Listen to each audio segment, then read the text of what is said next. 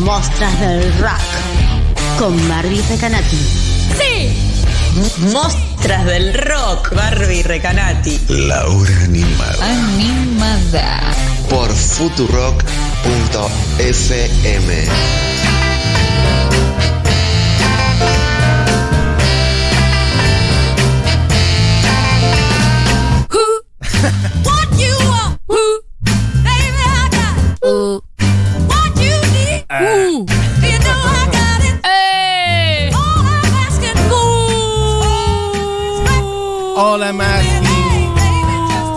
Es un poquito de Barbie Recanati. Em, mira, gente que dice, ah, el casamiento de negros.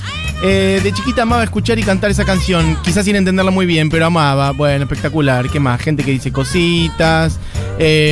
Pra, pra, pra, Viste pra, que a mí me pasa, perdón, justo hablando de lo de mujeres bacanas, hay algo que me pasa que, es- que tiene que ver con mostrar el rock y con todo el concepto y con todas las columnas que hacemos semanalmente en Sí. este programa. Sí. Es muy loco como mm, recién ahora que muchas mujeres empiezan a tener visibilidad en la música y se pueden dar el lujo de hacer un disco de covers de lo que ellas quieran y no de lo que un sello les dice, empiezo a redescubrir cancioneros de otras mujeres que fueron como muy icónicas tipo Violeta Parra. Como que recién ahora eh, empiezo como a, a revalorizar el cancionero más allá de las canciones que conocía de chica. Total. Y... A dimensionar, ¿no? Sí. Y, y es eso, es como una cadena. Qué importante. La verdad que sí. Ah, ¿qué Deep más? shit. Bueno, gente que se ha vacunado gracias a que Buji dijo vayan a chequear que hay más turnos. Perfecto. Gente que ya tiene turno gracias a Buji. Bueno, em, Barbie Recanati. Tenemos un buen rato para Vamos, que nos vamos. metamos en la historia que la otra vez quedó inconclusa. Bueno, que es la de CBG. Así, resumiendo, eh, yo ya he hablado acá un montón de veces sobre el CBGBs, que para mí es un lugar muy especial, muy importante. Creo que lo es para la música en general, pero para mí personalmente es como, bueno, es mi, mi, mi, mi Beatles. mi, Me gusta. Mi Como Beatles un lugar que es, es tu meca. Es sí, como sí, es mi, mi todo. Cuando o te arrodillas a rezar, rezás en dirección al realmente CBG. digamos. Es como que eh, yo personalmente, eh, no sé, me, me- vos me decís, eh, te saco a, a los Beatles Sí. de, de la música, Mm. como nunca hubieran existido. Tipo la película, ¿viste? La tengo que ver esa película. Sí, Eh, no, es muy mala, ¿no? Malísima. Pero como que... Tienen algunas partes como divertidas, Sí, ponele. y están en el pero es trailer. medio insostenible. Claro, con el trailer ya Pasa está. como Dimension of Lying, pasa lo mismo, la película Ay, de, no de, mm, Ricky Gervais. Ah, la trama es increíble. ¿Qué pasa si no se puede mentir? Pero es insostenible. de- después del minuto 20 Claro, ya es ya insostenible está, la ya te película. querés morir, claro. Es como muy buena trama. No Sí. pasó el piloto. bueno, en el caso de CBGBs, para mí, realmente toda la música que yo escucho, me sacas de CBGBs y creo que no me dedicaría a la música, no escucharía música, no me interesa Wow, la música. Claro. Ese nivel. Ese nivel. Bien. Eh, todo lo que me interesa la música pasaba por ahí. Pará, estamos naturalizando que todo el mundo sabe o escuchó la semana ahí- pasada, así que expliquemos que. Pero muy cortito porque después se meten a eh, la Googlea. playlist de podcast de Spotify ahí eh, de, de- de la hora animada y ahí más o menos Está todo. agarran todo. Pero bueno, es este club que está en Alphabet City, en Nueva York, que hoy es un local de ropa espantoso. ¿En serio? Sí. Mira, Sí, terrible. qué fuerte. Mm, Muy fuerte. La cuestión es que eh, abrió a fines eh, de los 60 para a principios de los 70 transformarse en el CBGBs. Había sido un par de clubs más, siempre al mando de, eh, de Gilly Crystal. La cuestión es que Gilly Crystal arma este club diciendo no quiero problemas, así que nada de boliche, nada de, bandas ruidosas. Acá solamente pueden entrar músicos que compongan sus propias canciones y carguen sus propios equipos. Finalmente, esas, esas bandas fueron Television, Los Ramones, Patti Smith y Steel Toes, que al año sería Blondie. Bien. Eh, Tranqui, cuatro nombres tranqui. Cuatro nombres que en ese momento no eran absolutamente nadie. Nadie. De hecho, eran la basura de la basura de Nueva York. Porque vos tenías los grandes clubes de música disco, soul, que estaban explotando. Después tenías la movida de mente de Andy Warhol, donde todo sucedía. Y después tenías estos cuatro que no sabían dónde entrar, pobrecitos, no lo dejaban entrar a ningún boliche. Y terminaron en el CBGBs, haciendo lo que ellos realmente querían, que a nadie le interesaba y Gilly Crystal lo respetaba. Y que tocaban además recurrentemente. O sea, era como que Una vez por semana. semana te- cada uno tenía un día. Como día que fijo. Tal tocaba los viernes, tal tocaba las los bandas sábados. residentes del CBGBs. Para mí es muy importante destacar que cuando comienza el CBGBs, Hilly Crystal le da, abre una posibilidad que yo creo que ningún lugar del planeta Tierra lo había hecho hasta ese momento y no lo hizo hasta el 2017. Que es decir, bandas residentes, sí, la mitad son minas. Mm. Pero esto es una cosa como bastante inédita para la época, sobre todo que no eran unas minas eh, haciendo vodevil. Era una mujer, eh, dos mujeres de 30 años. Hojaldre con este dato. Sí, no es menor. Una mujer de 30 años escupiendo arriba del escenario, vestida de traje, leyendo poesía, mientras un loco tocaba la guitarra. Esa era Patti Smith. Escuchamos la semana pasada, lo podemos poner de fondo mientras yo hablo, Peace Factory. Peace Factory es la primera canción que saca Patti Smith en su vida, eh, junto a una reversión de Hey Show de Jimi Hendrix. Ahí se puede escuchar esto que hace Patti, que es leer su poesía con onda. Es como un was. es como un was. La verdad que Eh, era was. Bastante previo al hip hop. Y entonces, Patti, ojo con lo que acabo de decir, bastante previo al hip hop, porque ahora, de la otra persona que voy a hablar, te quiero ver, Duki, dónde estaría si no fuera por Debbie Harry. Total. Entonces, eh, Patti Smith empieza con esta poesía, se puede escuchar a Iván Kral con el piano, se puede escuchar a Lenny con la guitarra. Esto es lo que se crea gracias a la libertad que Gilly Crystal le da en CBGBs. Patti la rompe, eh, la verdad que de Patti he hecho columnas, eh, he hablado un montón. Eh, la semana pasada escuchamos esta canción y Hey Show.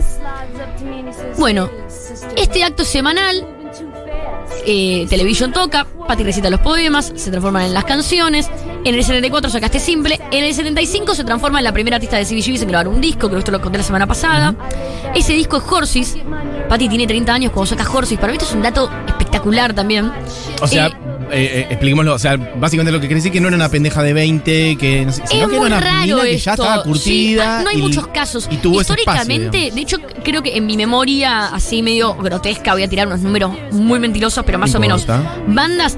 Queen es una banda que, que la rompió más o menos en sus 30s, Mm. 20 y picos o 30s, pero no, no eran pibes de 18. Pulp es una banda que rompió el éxito en sus 30s. Patti Smith y Blondie fueron dos artistas. Pero no hay, no son tantos los casos. La mayoría eh, como que se rompen en la adolescencia y a Y si principios no, de sus ya está. 20s. Ya sos viejo, descartado, chau. Sí, es que en realidad el sacrificio que tenés que hacer eh, para ingresar a ese sistema Es tan descomunal que lo más probable es que lo que tengas es eh, ganas de morir, que por lo general es a los 18. Bueno, llegaron a las cimas radiales, Ujú. Patty y Blondie, como ninguna, bueno, igual me estoy adelantando a Blondie, pero ahora voy a hablar, como ningún artista de CBGBs. O sea, los artistas que también llegaron a las radios, a la punta y dijeron, la rompemos, e hicieron popularizar también a los Ramones y a un montón de bandas de CBGBs, fueron las pibas. Para, lo que decías antes de que Crystal dijo, bueno, la mitad mujeres, ¿eso fue una decisión explícita? No, no que fue él una tuvo decisión Ah, explícita. está bien, por eso. ok, No fue una decisión explícita. Fue algo pero ¿sabes como- qué? Mm. Te voy a decir una cosa. Y toda esta columna tiene que ver con eso y por eso traje estas minas. Tiene que ver con el concepto de no, que no le importa el dinero. Kelly Crystal quebró. Kelly Crystal murió en la quiebra.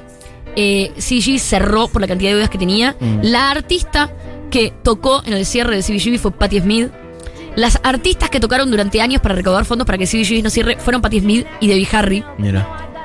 Eh, esto en el 2005, 2006, por ahí, el CBGB cerró definitivamente sus puertas con Patti Smith tocando en la calle eh, de una forma muy emotiva. Eh, y la verdad es que la razón por la que ellas lograron estar arriba del escenario es porque a Crystal le chupaban un huevo la plata. A estas artistas les chupaban un huevo la plata.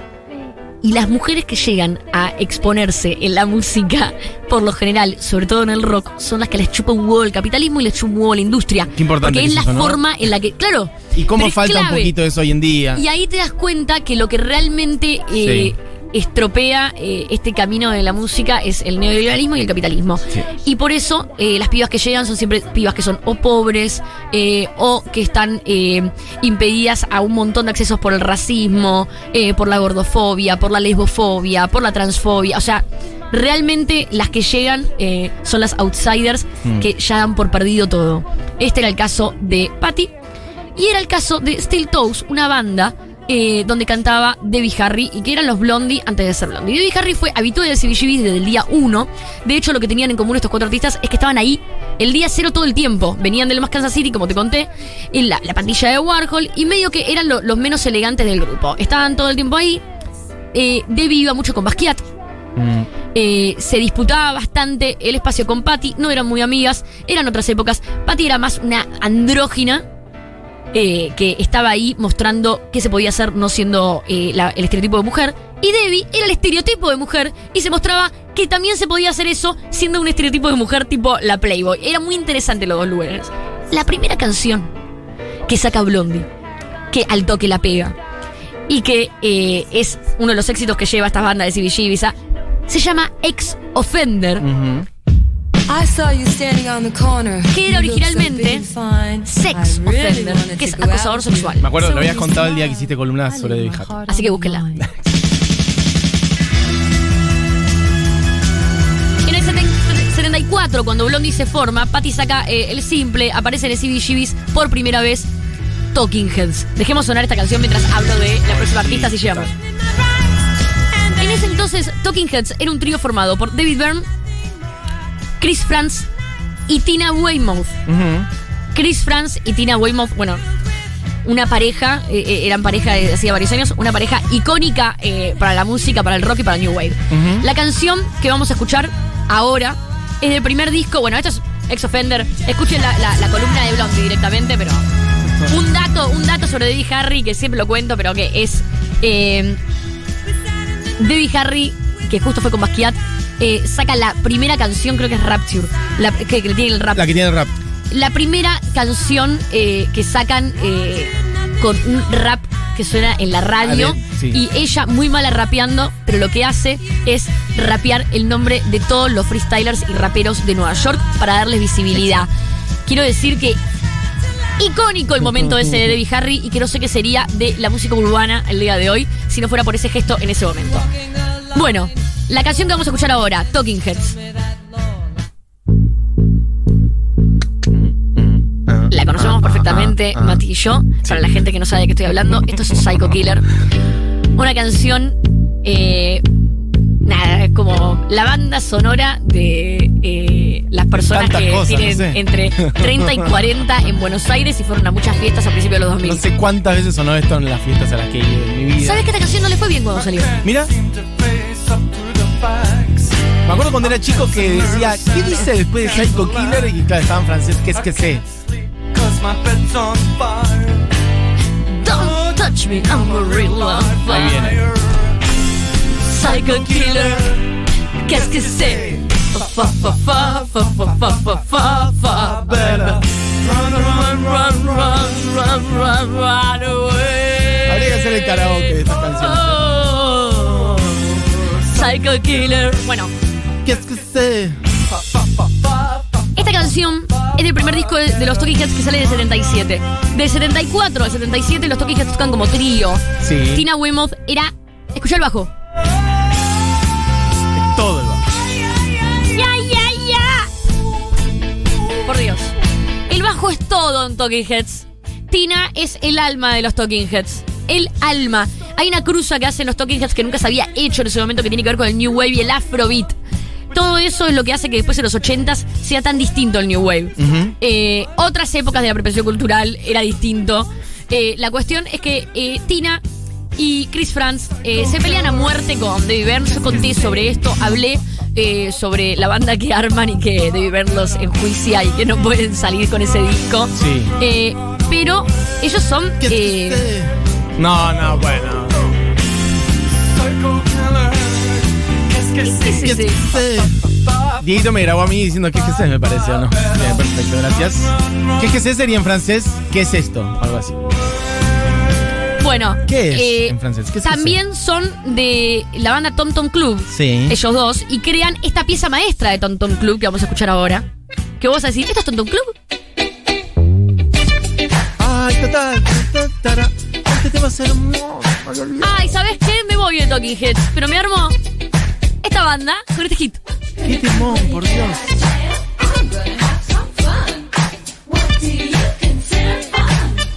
Tina, por fuera de Tonton Club, es una genia musical, coproductora del disco de Happy Mondays y es Please.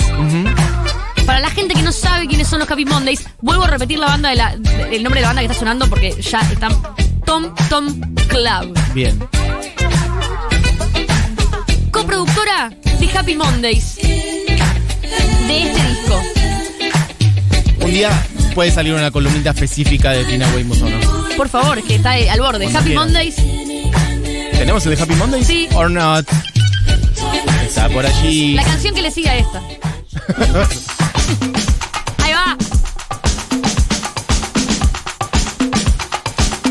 Para la gente que no conoce Happy Mondays, por favor, vayan a googlear Happy Mondays. No, Para mí es un bandón total. Total. Un bandón de la época Manchester. eh, una banda con la que bailé muchísimo. No hay tantas productoras eh, mujeres que recordemos. Tina, además de ser el alma de Talking Heads, el alma de Tom Tom Club, fue productora de este disco. Mira, no sabía eso. Y si la quieren recordar por algo más, fue la corista y la percusionista de esta canción de Gorilas. Ah, yo no sabía eh, cómo habías armado este caminito.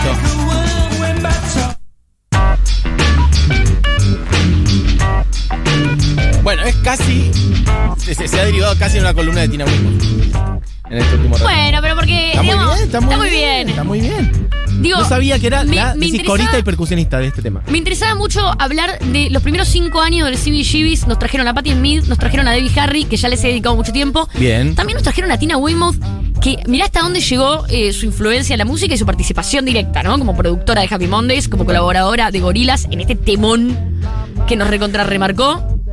Acá alguien dice, sí, columna de Tina, te lo pido. Yo lo que te quiero mostrar es esto. Mira cómo han llegado dos mensajes en el mismo minuto que dicen lo mismo. Barbie habla en uno y medio. Barbie habla en uno y medio, no lo puedo creer. ¿Lo estás viendo? Bueno, chicos, hablo en uno y medio, lo lamento un montón. Pero y me eso que no encanta escuchaban que- hablar a mi mamá. Me encanta que son el mismo mensaje. Es que la única forma de llegar. ¿Qué temor quiero- Psycho Killer? Dicen por acá. Bueno, ¿qué más? Sí. Vamos a cerrar con las otras Estamos bien, ¿eh? Estamos bien. mujeres. Sí. No, pero, pero una pequeña historita. Ok. Cindy Wilson, Kate Pearson. Sí. Kate Pearson, perdón, si alguien ah, eh, eh, ve mucho Us, sí, jajaja. Cindy Wilson y Kate Pearson iniciaron la banda con el baterista Keith Strickland, B-52, y el guitarrista Ricky Wilson, hermano mayor de Cindy, y el vocalista Fred Schneider. Sí. Luego de una nochecita, Sí. restaurante chino, y tocaron por primera vez en 1977 en una fiesta post CBGBs. Mirá. O sea, otra banda de CBGBs que no es tan recordada como banda de CBGBs es Claro. B-52. Ujú. El primer simple de B-52, grabado en el 78, por eso, eso es lo que quiero marcar. Estoy hablando del 74, 78 pasa todo esto. Psycho Killer, pasa Patti Smith con Horses, pasa Blondie con Ex Offender y la invención del rap. La invención del rap. es un chiste. Bueno, ya la gente y ofendida. pasa, es un chiste. Se calman. A mí me sale siempre el tatuaje de Noelia Custodio. Es, Es un, un chiste. Y el primer simple de B-52, Rock Lobster. Ok, perfecto. Pero con eso ya cerramio, ¿o no? Para acá, acá que hablo arriba de esto. ok, y por eso, porque ya no, no, no hay que cerrar el programa. Ya, ya, ya, ya, mirá, tres minutos, son tres minutos, son tres No, minutos. que hay tiempo, hay tiempo. Pero que suene Rock Lobster. Ok. Hoy hay mucho sol y no te veo la cara. Me estás volviendo loco. Bueno. El lado B de este sencillo era 52 Girls. Se lanzaron dos versiones en el Reino Unido que tenía como lado B Running Around. Son todos recontra hits de B52 de la época. Sí. La cuestión es que eh, B52. Escucha,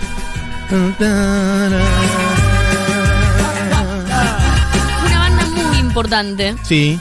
muy importante eh, para la época del New Wave, para todo lo que vino después. Es como que si vos podés agarrar Patti Smith, Blondie, Talking Heads y B-52, yo creo que son como la- las- las cuatro rutas que podías tomar en los ochentas. Me gusta. Tenés al punk recontra filoso de Patti Smith, tenés la música comercial, eh, rockera y, y arriba de Blondie, Sí. tenés la música fiestera de B-52 y tenés la música vanguardista de los Talking Heads. En el mundo del rock en Estados Unidos. Después por ahí en, Estados- en Gran Bretaña era más. O, o también sin de- Yo creo que fueron también los caminos de Michael, los caminos de Madonna. Pero sí, no sé puede de qué ser. estás hablando. ¿Quiénes son? No. No los conozco. No tengo idea de qué me estás hablando. ¿Cómo dijiste, Michael? Había algo afuera de ¿Madonna CBGBs. qué? No sabía, me acabo de enterar. Voy a buscarlo para hacer una columna algún día de estos días. Eh, también eh, hay que decir que el guitarrista de B-52 eh, fue el primer ícono de la música que falleció por SIDA Mira, en los 80s. mira. Y, y fue un re tema, porque eh, hubo mucha discriminación al respecto de la escena musical, nadie lo quería ver.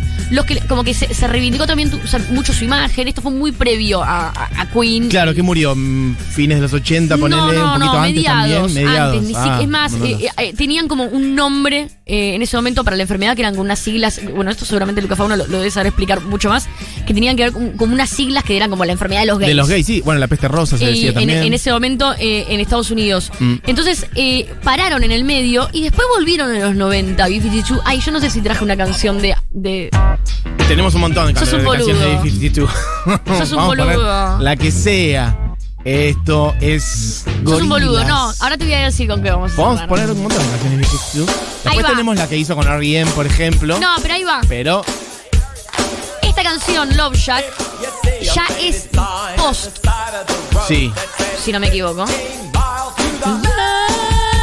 voz de Esto es casi 90, me parece. 1989. Ahí va. Vuelve B-52. Gente que pide canciones de B-52 en el WhatsApp. Bueno. Podemos hacer una columna de B-52 Sí, en 2023. re. Nosotros- Acabo de firmar No, contrato en vivo. 2023, pará, no, 2022 es el que viene, Barbie. Ay, la puta madre. No, todavía boludo. falta un rato, pero está bien. Yo me acuerdo de que vino B-52 a la Argentina cuando yo era un niño, y vos más niña aún todavía, y pasaron recital por la radio. Yo lo grabé en un cassette virgen que quizás conserve todavía. Creo que tocaba en el estadio de Vélez, es todo lo que puedo decir. No me acuerdo exactamente, pero me acuerdo de grabarlo en un cassette, el show de B-52. Yo tendría 8 años. Bueno, por favor, eh, eso, un recuerdito de que del CBGB's apenas abre, sale. Sonny Smith, Debbie Harry, la B-52 y Tina Weymouth de Talking Heads. Espectacular. No, no, ¡basta! ¿Cómo llegamos a Al Gorillaz? final terminamos en el boludo de Damon Albarn, que Es que bastante de- creo que de- machirulo es. No, no, no, no. Bastante no, no, no, machirulo es Damon Albarn. Bastante machirulo es Damon Albarn. Van a sacar del aire. No me van a sacar del aire. Nah, nah, no te queda no. Barbie, deja a una persona en pie, Barbie. No, Damon Albarn bastante machirulo. ¿Sabes qué? Pregúntale a la de elástica que tiene para decir Damon Albarn. Bueno, ya acabo, de cerrar la ventana. Acabo de cerrar la ventana para que no nos desalojen. Por los gritos de Barbie Recanati. Perdón. Ahí está. Vamos a enjoguizar un momento, Barbie. Sí, sorry. Quedan con Seguro La Habana, con Julita Mengolini, Bastante machirulo era Damon. el gran equipo de, de- de Seguro La Habana. Julita Tipo Mengolini. Fabián Llanola. No digas así. No, Fabián, Fabián Llanola es qué, bárbaro la Fabián Llanola, ¿eh? Sí, Qué tremendo. Sí. Conozco mucha gente con anécdotas con Fabián Llanola. Sí, yo, yo una vez ¿Vos vi tenés alguna? Fabián. Sí, tengo una. ¿Querés, con- querés contarla rapidito? Sí, estaba en una entrega de premios Sí. y mm, estaban haciendo un video muy emotivo sobre eh, una organización de niños Sí, eh, de algo. sí. Y Fabián Llanola estaba cagando de risa de algo y cuando apareció la cámara miró la cámara y se hizo el que lloraba. Y después cuando la cámara se fue se siguió riendo de lo que estaba hablando. Qué bien que hizo eso, la verdad que rápido, rápidos reflejos. Sí, Es una persona que ahí dijiste, ah, mira el cerebro que tiene. sí, me asusté. Qué fuerte. O sea, pasó la cámara, él se estaba riendo, pasó la cámara, se hizo el emocionado. Sí, y cuando la cámara siguió, eh, siguió en la suya. Sí. Perfecto. Bueno. Me quedo con eso, perfecto. Se quedan con Seguro La Habana, con Julita Mengolini y gran equipo como siempre. Diego Vallejos en la operación técnica, Julián Matarazzo en coordinación y producción, Buji, Eugenia Mariluz haciendo magias de todo. Hay un inflable de un, un- ¿cómo se llama eso? Un flamenco, un flamenco inflable, un coso, un cisne rosa, no sé qué es eso. Bueno, Buji, Eugenia Mariluz. Barbie Recanati, hemos estrenado dos temas de Goza Records, han sonado un montón de cosas, ha sonado Nati Peluso, hicimos un repaso por el CBGB, gran programa.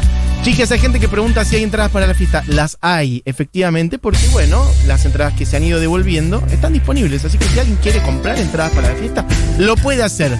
Confirmado.